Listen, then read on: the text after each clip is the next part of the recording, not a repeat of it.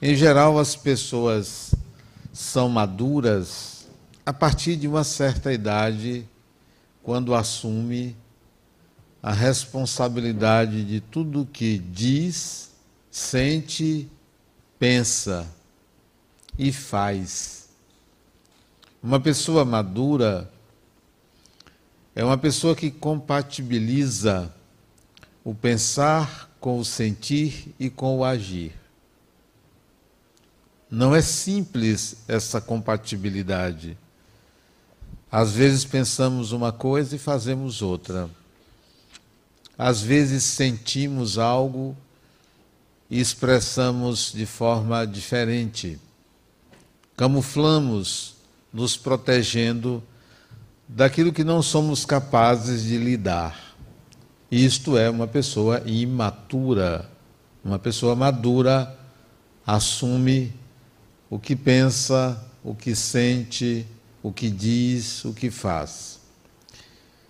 Ainda me lembro quando estudava numa escola aqui em Salvador, de nome Escola Castro Alves, ali na Barão de Cotegipe, na calçada, eu era menino, e eu tinha uma professora de matemática. Eu nunca me esqueci de algumas palavras desta professora.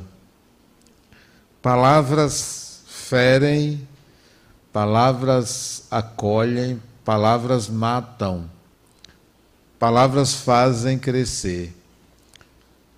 E algumas palavras que ela disse até hoje reverberam em minha mente. O quanto é importante o que você diz e como você diz. Ser uma pessoa madura requer essa consciência do valor da palavra. Me lembro também de um professor, aliás, os professores, as professoras são mestres em nos oferecer ensinamentos profundos na infância que varam a nossa encarnação, tendo uma importância muito grande para o nosso proceder, para o nosso caráter, né?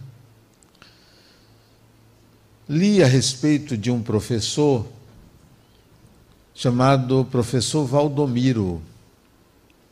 Ele nasceu numa cidade do Rio Grande do Sul chamada Encruzilhada do Sul. E ele era professor primário, professor de crianças, nos anos 20 do século passado. Portanto, tem quase 100 anos que ele era professor, já faleceu. E naquela época, no Rio Grande do Sul, era governador do estado, nada mais, nada menos do que Getúlio Vargas. E o governador, preocupado com a educação no Rio Grande do Sul, convocou todos os professores para uma reclassificação. Os professores tinham que sair das suas cidades, ir até a capital, Porto Alegre, e submeterem-se a uma sabatina. Os examinadores então dariam uma nota ao professor e ele seria enquadrado em determinado nível. Os professores eram chamados no teatro principal de Porto Alegre para essa sabatina que era pública. Professores cujos nomes começavam com a letra A, depois a letra B, depois a letra C e assim sucessivamente. O professor Valdomiro, com W, tinha no primeiro nome Francisco ele era Francisco Valdomiro. Letra F. Aliás, todo Francisco carrega uma responsabilidade muito grande com a humildade. Todo Francisco. E ele se chamava Francisco Valdomiro Lorenz. E ele foi para essa reclassificação para sair de Encruzilhada do Sul e chegar até Porto Alegre.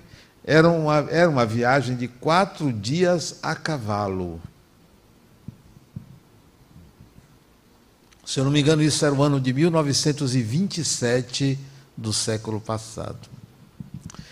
E ele foi vestido a caráter, pegou a sua melhor roupa estava lá no dia da sua letra, vestido de roupa branca de linho, sapatos bem ilustrados, o seu chapéu de palha, sapato com polainas, que era um, um pano que cobria o sapato para ficar mais chique.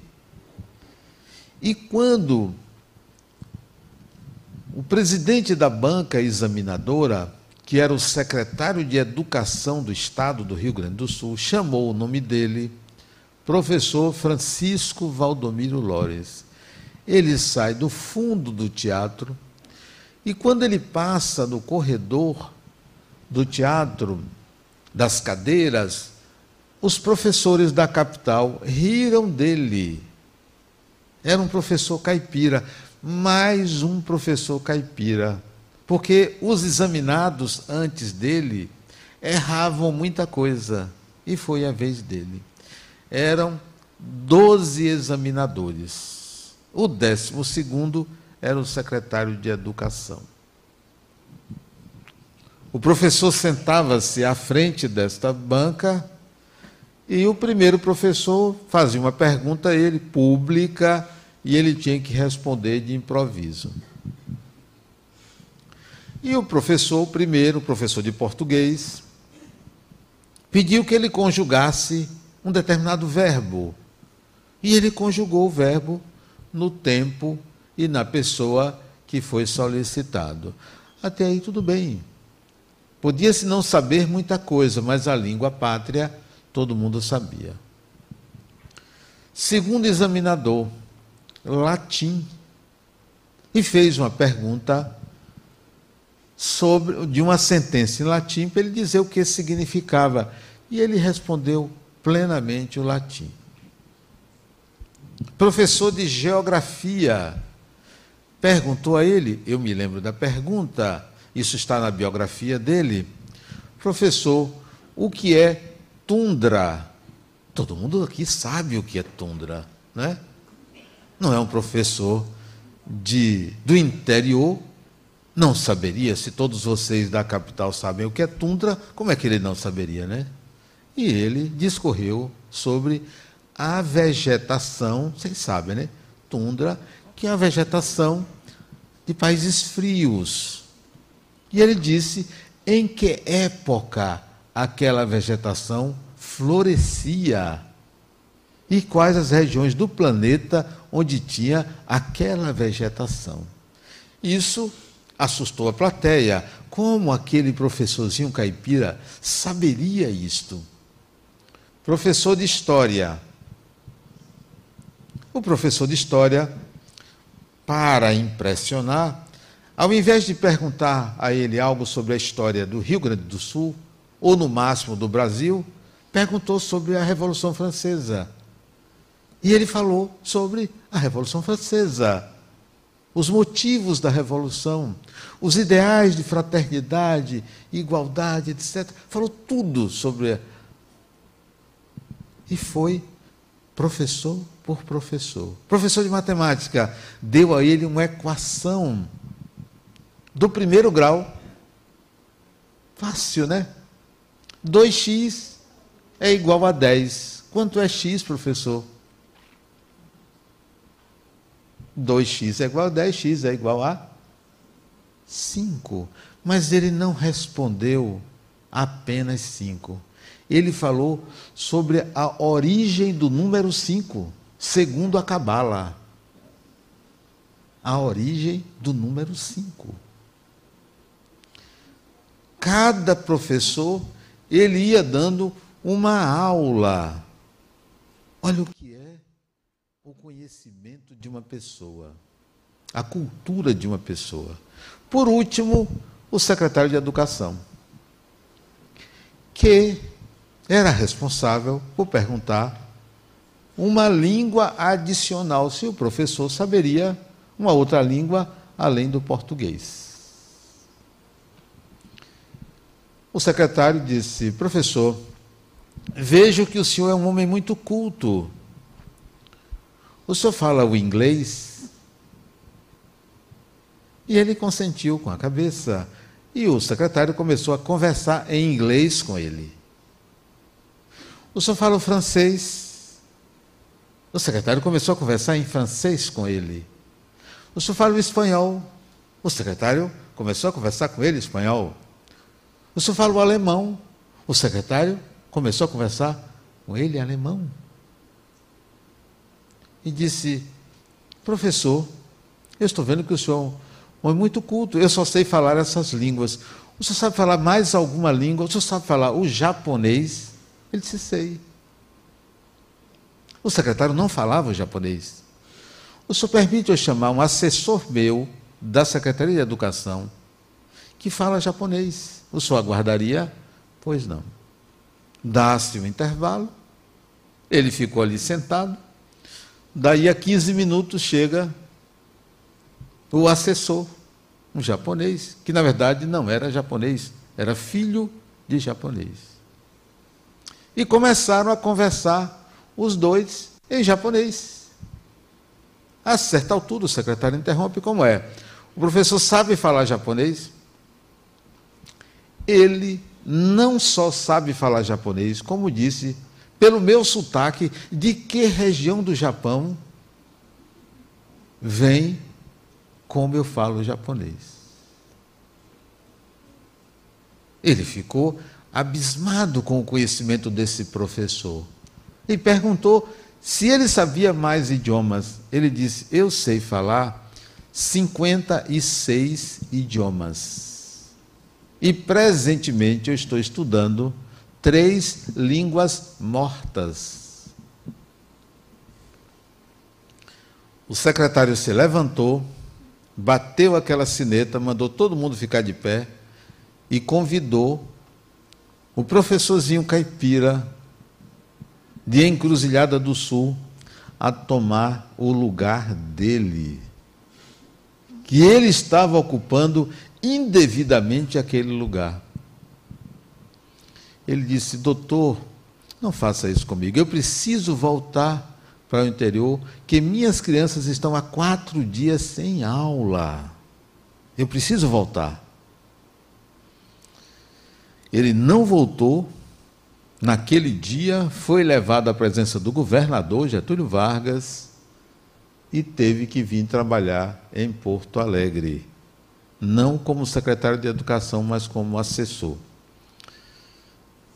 Eu li alguns livros de Francisco Valdomiro Lores. Ele não só era professor, ele era poeta. Ele falava o esperanto também, uma língua artificial. Ele escreveu alguns livros, livro de poesias, ele era um poeta de mão cheia. De onde vinha essa cultura? De onde vinha esse conhecimento numa cidade do interior? Isso é do espírito. É do espírito. Por que citei a história dele? Que vocês podem pesquisar na internet, porque isso depois foi publicado. Eu li há muitos anos atrás essa história mas já está publicado, vocês podem até procurar. Francisco Valdomiro Lorenz. Ele, esse conhecimento vem de outras vidas, é do espírito. Não aprende aqui. Traz pela experiência em outras encarnações. Você pode não acreditar em encarnação e achar que isso é uma graça divina. Eu pergunto para quê? Para quê? se teria uma graça. Isso é um aprendizado do Espírito. E serve para a gente se perguntar: o que é que eu estou, estou aprendendo nesta encarnação? Que quando eu retornar, eu já não precisarei mais repetir. E Francisco Valdomiro Lores não falava tantos idiomas assim, não, só 56. Se vocês pegarem a história de Rubens Romanelli, outro falava mais de 70 idiomas. há uma habilidade de certas pessoas de entender outras línguas e falar, escrever e falar. Francisco Valdomiro Lores escrevia e falava essas 56 línguas corretamente. Há essa habilidade do espírito. Então, eu pergunto a vocês: esse homem deveria chegar naquela sala e dizer, eu sei tudo? A preocupação dele era que aquilo terminasse porque ele tinha que ensinar. Essa era a preocupação dele. Ele tinha que ensinar, ele tinha que passar adiante o conhecimento dele, ele tinha que cuidar daquelas crianças. O que é que nós fazemos com o nosso conhecimento? O que é que nós fazemos com o nosso saber? Será que na hora de emitir uma opinião, numa roda de amigos, nós entramos na onda coletiva e começamos a falar algo que está muito aquém da nossa capacidade de compreensão das coisas? Será que a gente malbarata o conhecimento, o saber, e preferimos pensar e falar com uma mentalidade coletiva? Será? O que é a mentalidade coletiva? Em geral, é a mediocridade da fala, a mediocridade da opinião. É a opinião sem substância, é a opinião não fundamentada, é a opinião para dizer que sabe o que está acontecendo. Quantas vezes a gente disse, não sei de que se trata, não sei o que está acontecendo, mas a gente precisa buscar informações, mesmo que superficiais, para não sair como ignorante. Mas eu digo a vocês, a melhor coisa é a ignorância. Porque quem não é ignorante, quem não se considera ignorante, em geral é arrogante, porque acha que sabe. Nós nunca sabemos de fato tudo. Então, na hora de emitir uma opinião, nós devemos pensar como professor. Como isso vai repercutir na mente daquela pessoa? O que isso vai desencadear? Quantas pessoas, quantas crianças foram machucadas pelos seus pais por serem chamadas de burras, de ignorantes, no sentido pejorativo, foram depreciadas, não foram elogiadas. Por que, que nós não elogiamos os nossos filhos? Preferimos que eles pareçam boas pessoas para todo mundo, mas no particular, às vezes, nós diminuímos a qualidade, o caráter, as competências, as capacidades desse ou daquele filho. A palavra colocada, ela tem um efeito cortante em nossa mente, porque ela se insere como se fosse uma determinação dita pelo outro.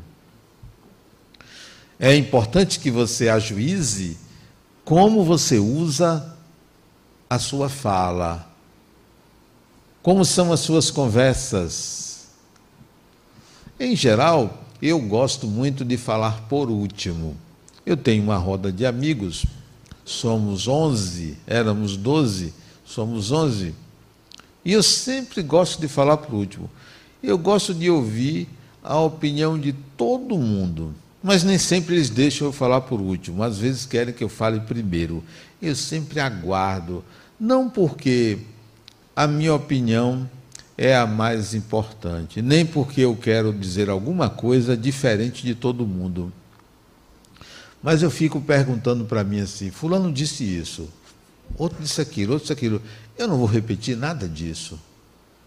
Eu vou falar apenas o que não foi dito e que eu iria dizer. Mas não vou repetir o que ninguém disse. Economizar. Eu gosto de economizar palavras. A, a habilidade de uma pessoa madura é dizer em poucas palavras algo profundo. Mas a gente diz muita coisa, muitas palavras superficialmente. Então se questione: o que que eu faço com o meu vocabulário? O que que eu faço com a minha boca quando vai falar? Eu venho de uma família em casa, meus pais não diziam palavrão. Meus pais, em casa, a gente não falava, não aprendi isso. Na rua, eu ouvia meus colegas falarem e eu ficava chocado, né? porque eu não via aquilo. Aquilo chega doía no meu ouvido. Mas, à medida que você vai se inserindo em sociedade, você vai vendo que isso é um hábito comum. Todo mundo xinga. Mas eu não conseguia. Um dia eu disse para mim mesmo, Adenauer, você tem que ser igual a todo mundo. Aprenda a xingar. E eu treinei para ver se saía, né? Era um, um, eu preciso aprender isso. E todo mundo fala, por que, que eu não falo? E eu fui treinar. No dia que eu decidi dar um palavrão, não saiu. Engasguei. Resultado, não consigo. Não, não tenho esse hábito. Eu ouço as pessoas dizer, às vezes eu acho até bonito. Porque é bem colocado, né? É bem colocado, na medida correta, né? Fruto de uma mentalidade coletiva. Esse eu compreendo. Mas muitos substituem a palavra doce, bem colocada, por um palavrão. Há uma espécie de perda de qualidade do que vai na alma, porque usa uma expressão coletiva e perde a sua singularidade. Não, eu não me incomodo que as pessoas digam palavrão, eu não sou moralista, não é uma questão de moral, é uma questão de redução da capacidade pessoal, porque tem que estar de acordo com a mentalidade coletiva. E a mentalidade coletiva é cruel, porque ela é limitadora. Toda unanimidade, isso todo mundo sabe, toda unanimidade é burra. Tudo que é coletivo emburrece, porque estabelece um limite da moral, um limite da sociedade, um limite do status quo. Que tal você começar a desenvolver a própria linguagem, um modo próprio de falar? E isso não significa intelectualidade, sofisticação de palavras, porque isso pode ser, o tiro pode sair pela culatra. Quanto mais difícil você fala, menos é compreendido. Então, não significa ampliação da quantidade de palavras e usar palavras difíceis. Na realidade, é a habilidade de traduzir o que se passa no seu mundo interior. E todo ser humano tem algo particular no seu mundo interior. Ninguém, absolutamente, internamente, é igual a ninguém. Então, talvez seja importante você encontrar o seu modo de falar, o idioma pessoal, a maneira própria de colocar as coisas, com precisão, com educação, com amorosidade. Isto traduz uma pessoa madura, traduz uma pessoa transparente, uma pessoa coerente significa dizer que nós precisamos nos diferenciar do coletivo.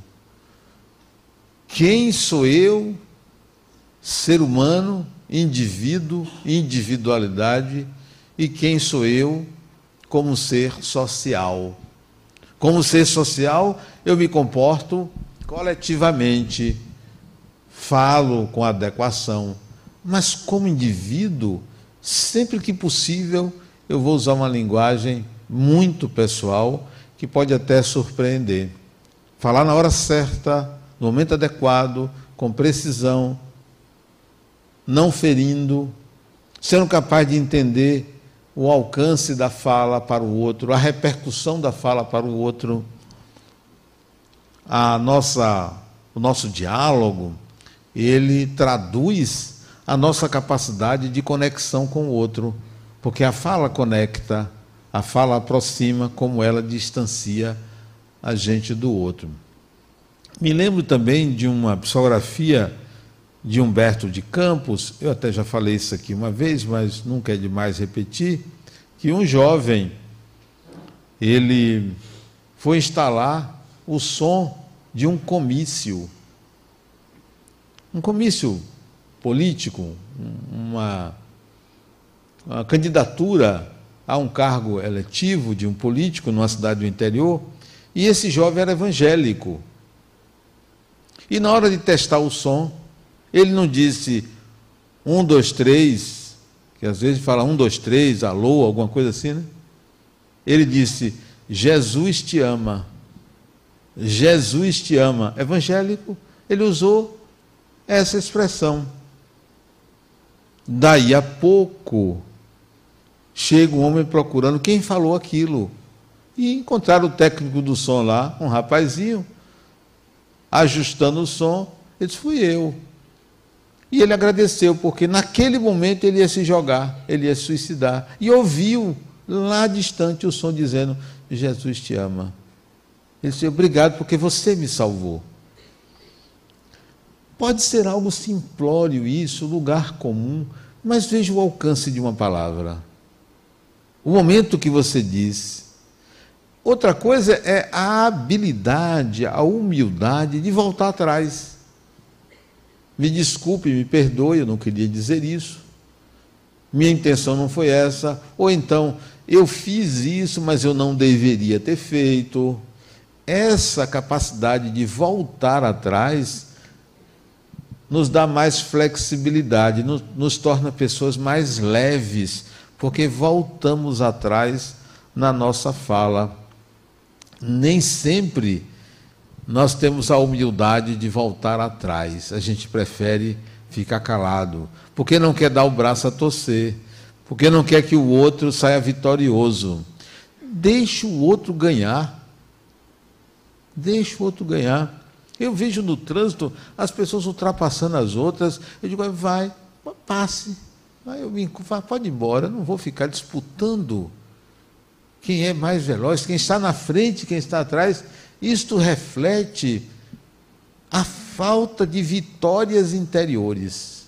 Se você é uma pessoa vitoriosa interiormente, deixa o outro ganhar. Porque o outro está precisando autoafirmar-se a partir do momento em que desqualifica, inferioriza outra pessoa. Não, pode me inferiorizar, não tem problema. Eu tenho tanta vitória dentro de mim que isso é um presente muito grande. Quais são as vitórias dentro de mim? Ah, eu já venci um bocado de coisa que acho que vocês são muito melhores do que eu, porque internamente eu tinha uma série de dificuldades e eu fui vencendo, vencendo a ignorância, vencendo a ignorância, percebendo novas ignorâncias, vencendo a mim mesmo. Quem vence a si mesmo não coloca o outro como desafio não coloco o outro como obstáculo. Não tem problema. Não é em cima de você que eu vou crescer. Eu não posso ser maior subindo em uma pessoa. Se eu quero ser maior, eu tenho que ser maior do que eu mesmo antes. Aí eu venci. Então, como eu tenho muita vitória interior, eu não preciso estar ganhando de ninguém. Uma vez eu fiz concurso para professor da UFBA. Eu era engenheiro, fazer concurso. Olha, eu tirei terceiro lugar. Não é brincadeira você ter, ter terceiro lugar num concurso para professor da Universidade Federal da Bahia. Olha que vitória. Só tem um detalhe: só tinham três concorrentes. Mas eu considero uma vitória eu ter participado daquilo, não é? Não é uma vitória? Eu olhei como uma vitória. Se tivesse 200 concorrentes, seria a mesma vitória. Mas só tinham três, dois mais eu. Eu era o piorzinho. Ou os dois eram melhores. Mas participar daquilo, ser convidado a participar daquilo, foi uma vitória muito grande para mim. Isso é que dá a nós, a mim pelo menos, a tranquilidade de não estar querendo ganhar sempre, superar o outro na fala, no conhecimento, no saber. Deixa a pessoa ganhar. Pode, pode. Poxa, você fala até bem, viu? Você fala muito bem. Você é ótimo. Eu achava que eu falava bem, mas outro dia, outro dia não, isso tem uns dois anos, um pouquinho mais de dois anos. Meu neto, zangado comigo, ele tinha quatro anos, disse: Vovô, você nem sabe fazer palestra? A análise dele para mim, eu dei risada, mas serve para mim como um olhar, o olhar do outro, a percepção do outro. E ele era uma criança. Imagine se não fosse uma criança. Eu posso não concordar, mas é bom ter empatia. É bom se colocar no lugar do outro quando o outro lhe critica. Isso serve de crescimento. E às vezes a gente pode dizer, Fulano, você tinha razão. Realmente eu não estava preparado. Tudo é o que acontece dentro de você. O mundo funciona como funciona na sua mente. Não é o que acontece fora. O que acontece fora é representação do que nós somos. Tem obstáculos, tem dificuldades, é porque há dificuldades internas. Tem facilidades, é porque isso já foi vencido, já foi conquistado. Mas a gente prefere achar que a vida acontece fora da gente. A vida acontece dentro da gente, no interior do nosso psiquismo, no interior da alma, no interior do coração. É ali que as coisas acontecem. Criou-se a figura do demônio, a figura do mal. O, o demônio, ele mora dentro do seu coração, não um ser arbitrariamente mal. Mas tudo aquilo que você considera como mal é a sua consideração, porque na realidade fora ele não existe. As coisas são como elas são. Elas não são boas ou más. Nós que a, as julgamos assim, nós que estabelecemos um sistema de valores, ou nós ou a sociedade. E às vezes a sociedade ela é injusta e a gente continua com a injustiça da sociedade. Somos contaminados pela mentalidade coletiva. Vocês imaginam você ir num lugar onde todo mundo se levanta quando faz uma oração. Vocês levantariam? Levantariam. Mas nesse dia, eu e mais dois amigos não levantamos. Estávamos sentados na frente. Não levantamos. Foi um escândalo. Porque todo mundo levantou na hora da oração. Nós não levantamos. E ficaram de pé durante muito tempo. Depois sentaram. Depois foi feita outra oração. Levantou todo mundo. Não levantamos. Isso foi num centro espírita. Isso não foi na igreja, não. Porque na igreja isto é o ritual da igreja. Estou falando num centro espírita. Não levantamos. Depois nós fomos criticados. Não, eu não estou para agradar. Você já pensou? Na minha idade 64 anos eu estar agradando as pessoas se eu não concordo com aquilo. Mas nessa época eu tinha, foi 80 e. Foi 92? Não, foi 82. Eu tinha quantos anos? 55 para 82, 27 anos. Não estava para agradar ninguém. Porque não sigo a mentalidade coletiva. Tenho personalidade. Mas fiz para chocar? Não, fiz porque não tinha vontade. Fiz porque não tinha vontade.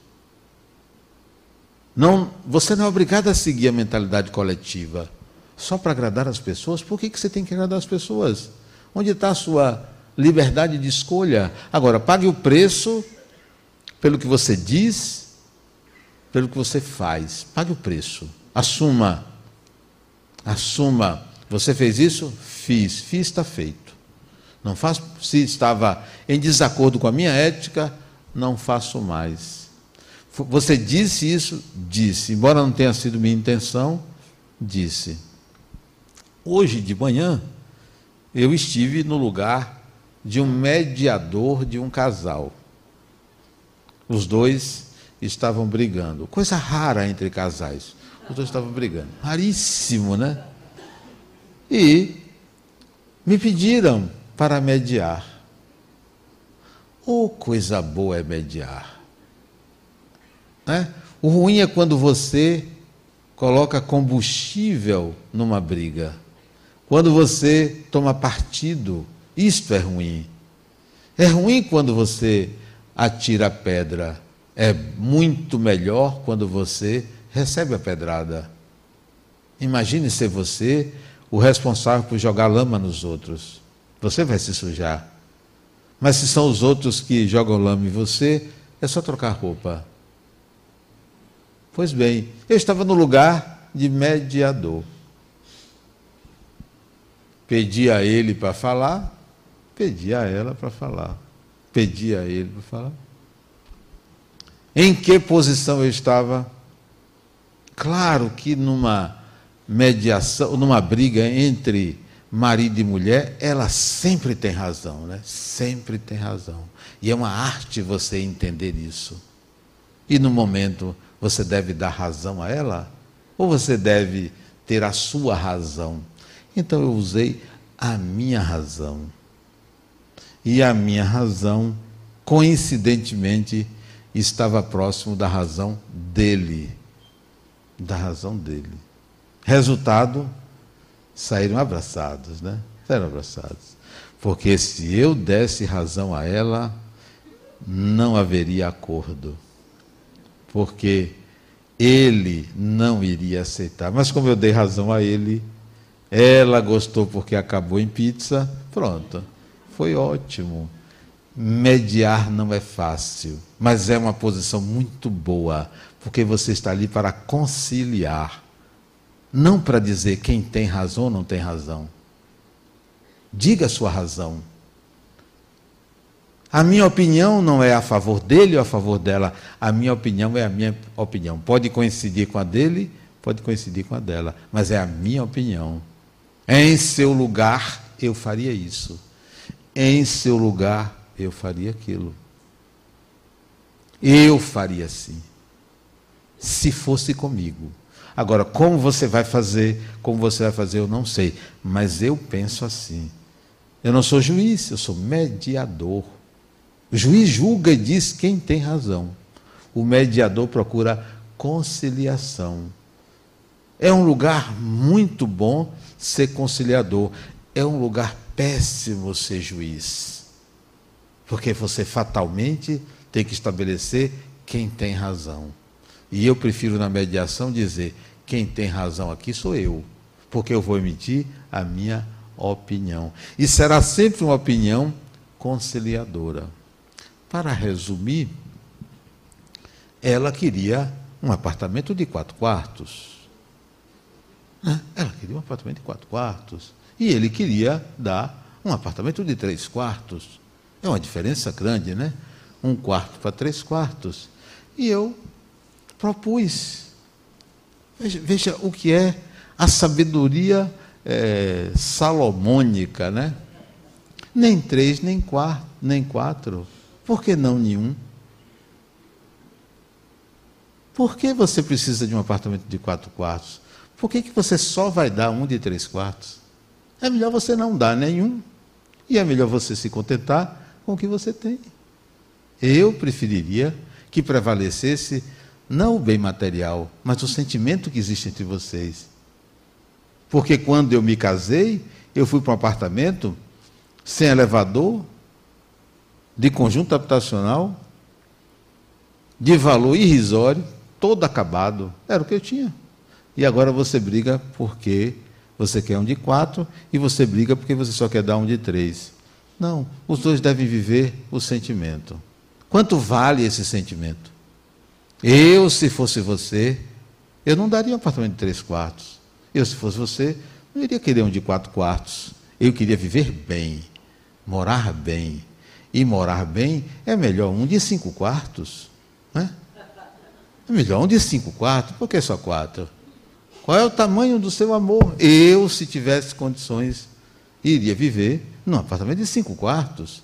Mesmo vendo tanta pobreza e tanta miséria, porque não é o poder aquisitivo de uma pessoa que causa a miséria de outras, como querem condenar os ricos.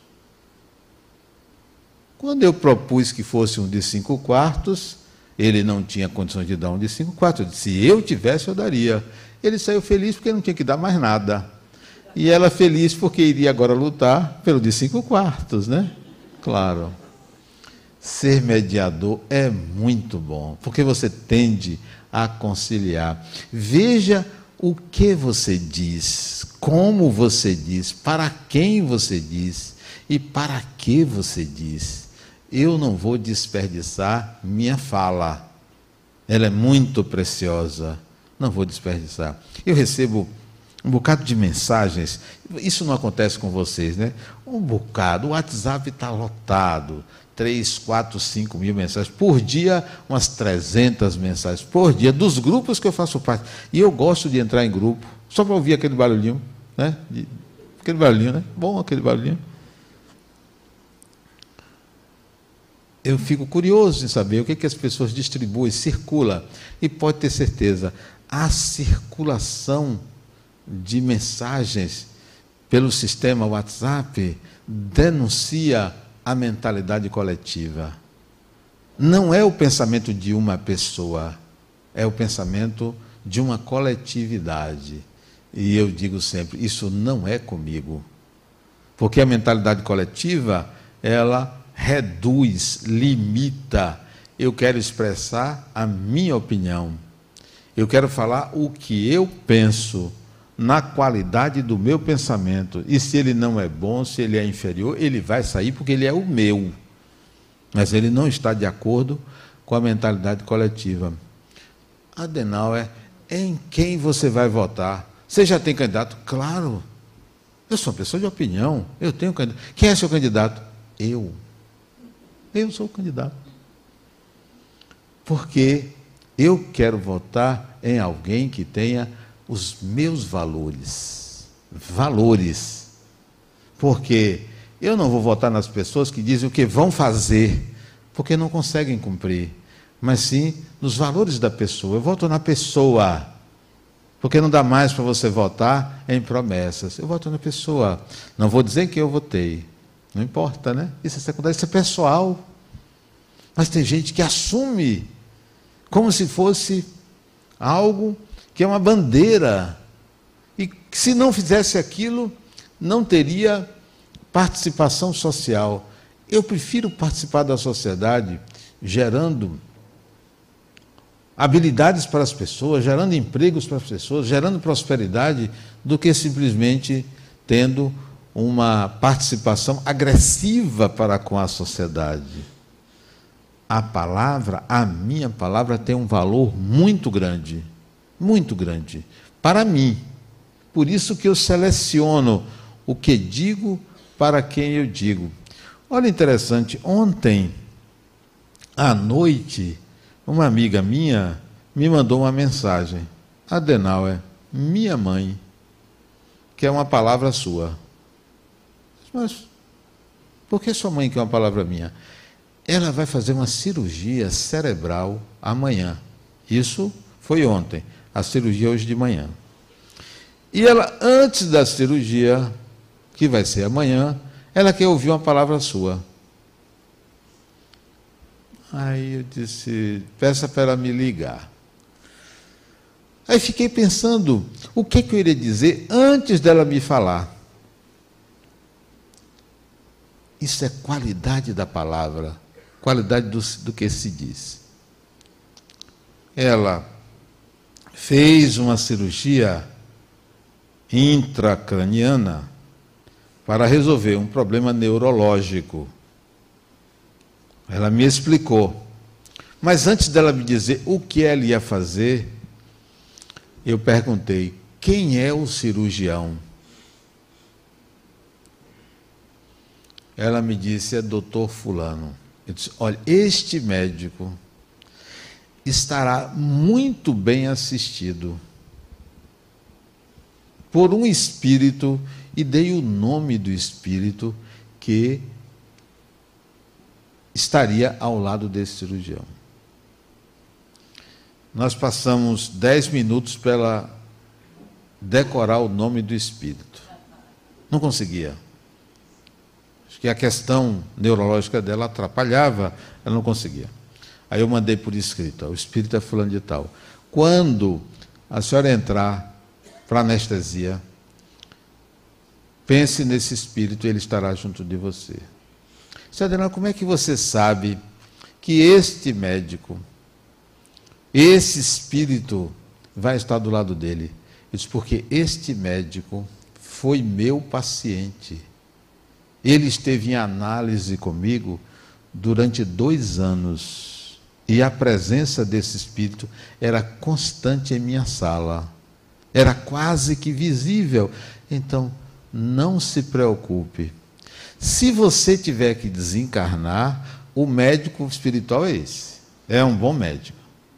Se você não for desencarnar, o médico continuará sendo este. Então, não se preocupe, é, fique ansiosa.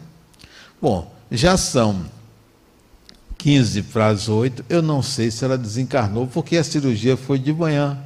Aí, na próxima vez que eu for falar, eu digo, trago para vocês se ela desencarnou ou não. O fato é que ela agradeceu saber que foi aquele espírito. Mas você veja, eu perguntar o nome do médico. Porque eu simplesmente podia dizer, vai dar tudo certo, faço uma oração. Não, eu fui para o nome do médico. E aí coincidiu, entre aspas, não há coincidências, que eu conhecia o, o neurocirurgião e sabia do espírito que eu acompanhava.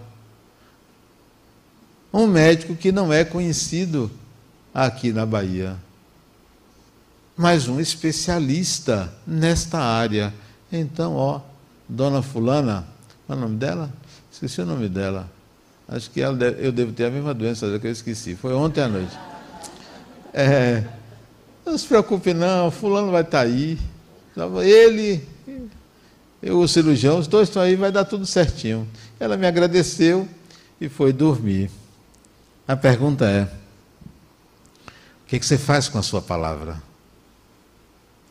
Ela pode ser um bisturi cortante, ela pode ser uma pluma, ela pode ser suave, ela pode ser doce, ela pode ser amarga, ela pode ser salgada.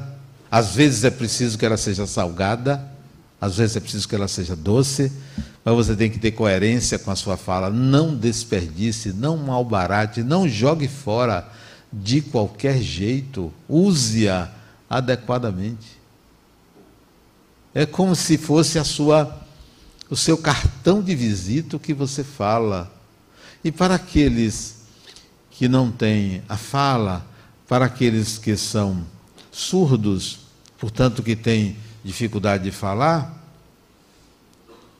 é a sua comunicação, a linguagem que você usa, ela é seu cartão de identidade.